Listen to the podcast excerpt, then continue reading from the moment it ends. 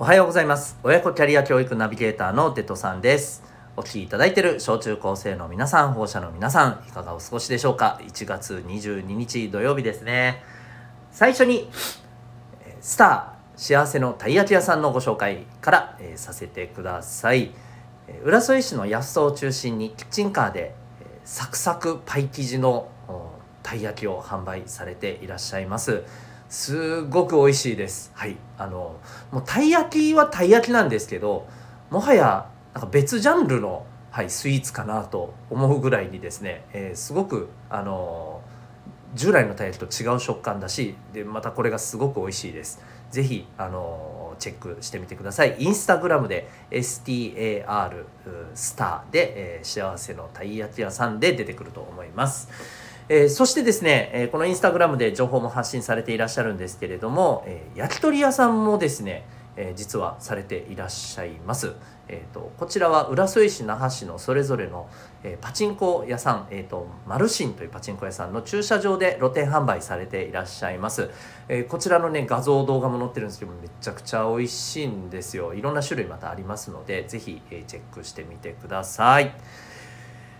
はい。で今僕あの時々僕鼻声で 話してることをお気づきの方もいらっしゃると思うんですけどあるんですけど、えっと、鼻炎持ちなんですけど今日ちょっととりわけですねこれがひどくて、えー、っていうのもですね実は あのえー、あれですよ抗体検査実はやってるんですよ。あ、えー、別にそういう疑いがあったとかでは全くないですよ。あの実はちょっとこう、えちょっと少人数なんですけれどもね、はい、あの研修のスタッフとしてちょっと入るということで、まあ、身長を期すということでですね参加者、えスタッフ全員ですねこう、はい、検査をしっかりするっていうことをやってて僕これ初めてやったんですけど鼻ムズムズされるとね ダメなんですよね。はい、で、えー、結果は、はいえー、無事陰性でございました。ということで、えー、今日のホームルーム始めていきたいと思います。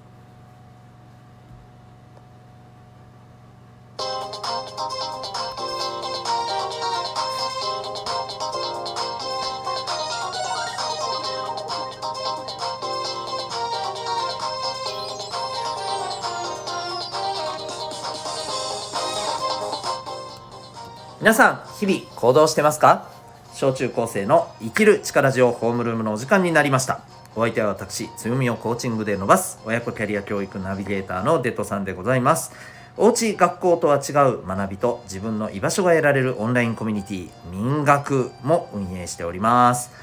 この番組では小中高生の皆さんに勉強や将来人間関係の悩みにか悩み解決に役立つ情報や日常がちょっぴり楽しくなるエピソードをシェアしております。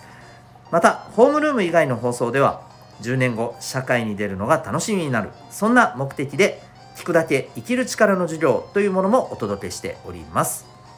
月額たったの800円で社会で成功し人生を楽しんでいる人がやっている習慣。人間関係が楽になる心理学。お金仕事に強くなる知識。自分で学ぶスキルなど。学校のカリキュラムでは勉強することができない。でも社会に出たら、え、必要とされる。そんな、えー、知識テーマなどをですね、えー、聞き放題で、はい、学ぶことができる内容となっております。小中高生の皆さんはもちろんお母さんお父さんと一緒に聞いていただいてもですねお役立ちいただけますしお得な内容だと思いますので、えチェックしてみてください。最初の何分かですね聞くことができると思います。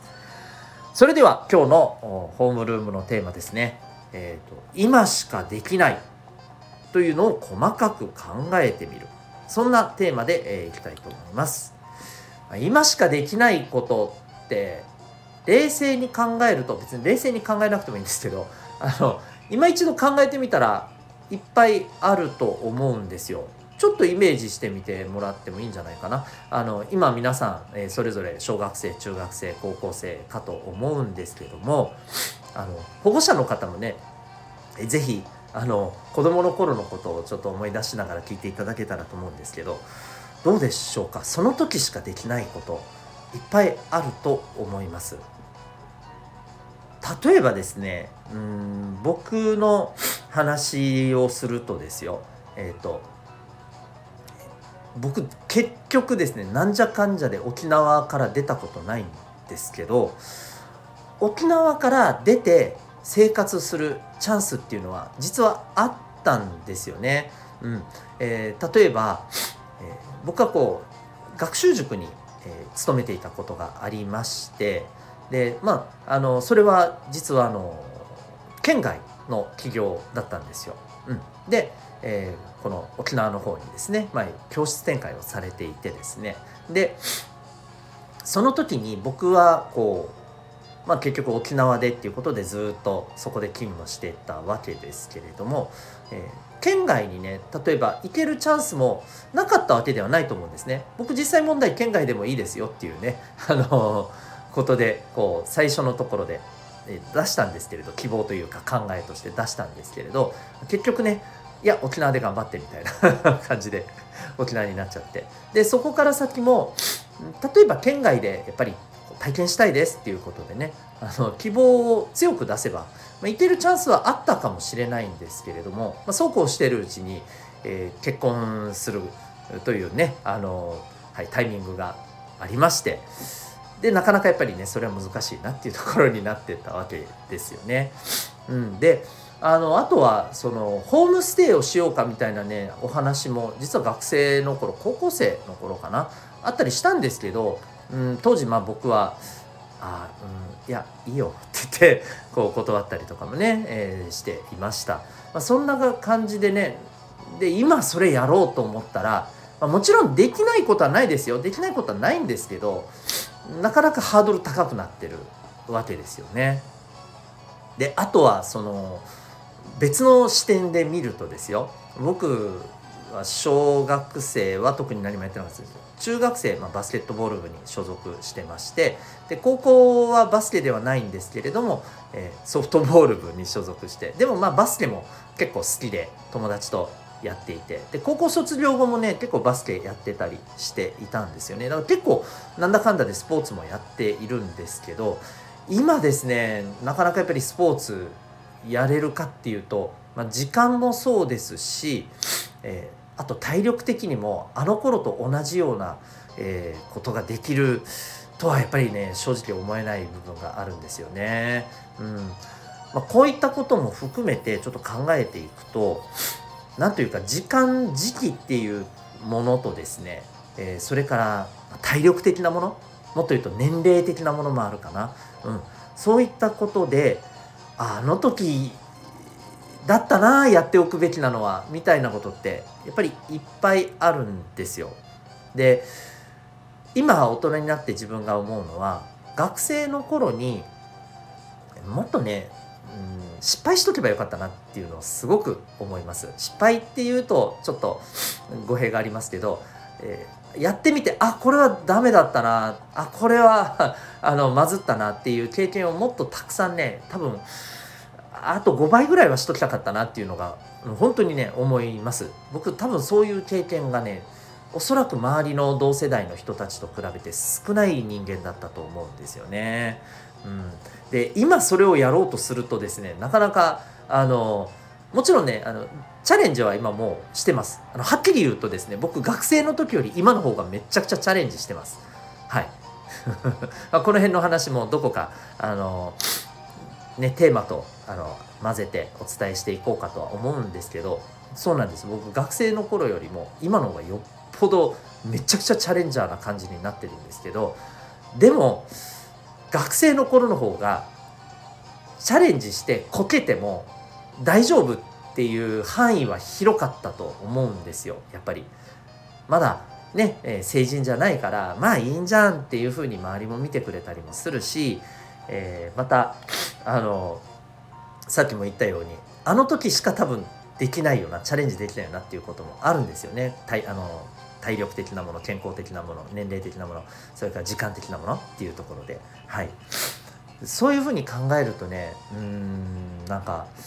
もったいないなと。まあもちろん今更ねあの向こうに戻れるわけではないので、えー、これからの時間でじゃあその分やったるわってことで前より僕は何倍もチャレンジしてるっていう、自分がいるんだけれど、えーと、皆さんどうですかね？今今しかできない。もしかしたら、やろうと思ったけど、うん、やめてそのままになっていてどうしようかな？後でやろうかな？って思ってることあったりしませんかね？もしあるんだとしたらそれ本当に後でできるのかっていうことをちょっと考えてみた方がいいと思うんですよ。もしかしたら後ではできないかもしれません。もしこれ自分の考えだけで後でできるかもしれない。いやわかんねえ。どうなんだろうなって思ったらもう一番身近なね相談できそうな大人の人に相談した方がいいと思います。でそしたらやっぱりねあのそれだけ経験してる大人の目線から見て、えー、あそれは後ででも大丈夫だよっていうものかもしれないしいやそれ今しかできなくないっていうのもあると思うんですね。うん、あのそうそう今、えっと、受講してるねあの僕の方でこう親子サポートを受講してる学生のこの例でも言うとね進路であのすごくね、えー、大きな選択をしてで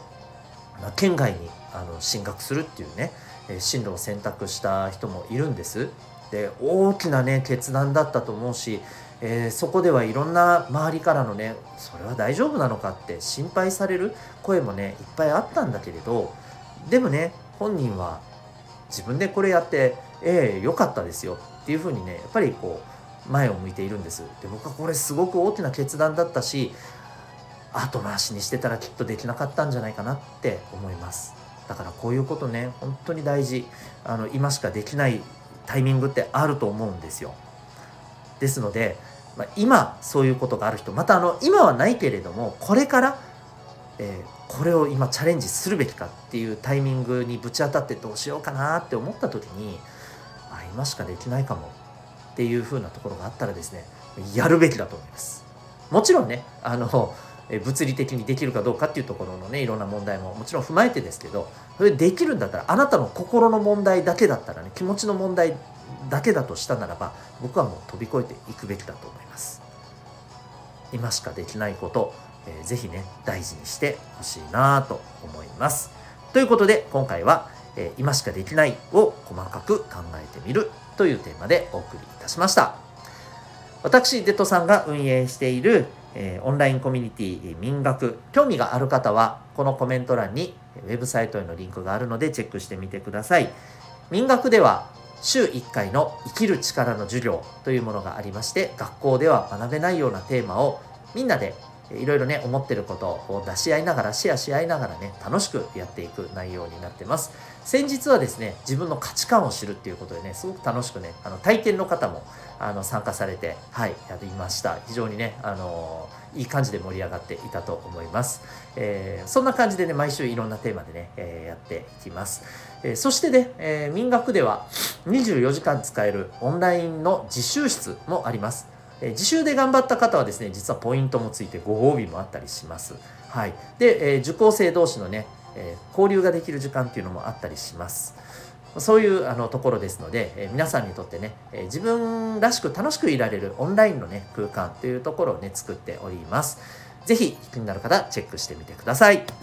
それでは今日も心が躍るような学びの瞬間たくさん掴んでいけるように行動していきましょう親子キャリア教育ナビゲーターのデトさんでしたそれではまた明日のホームルームで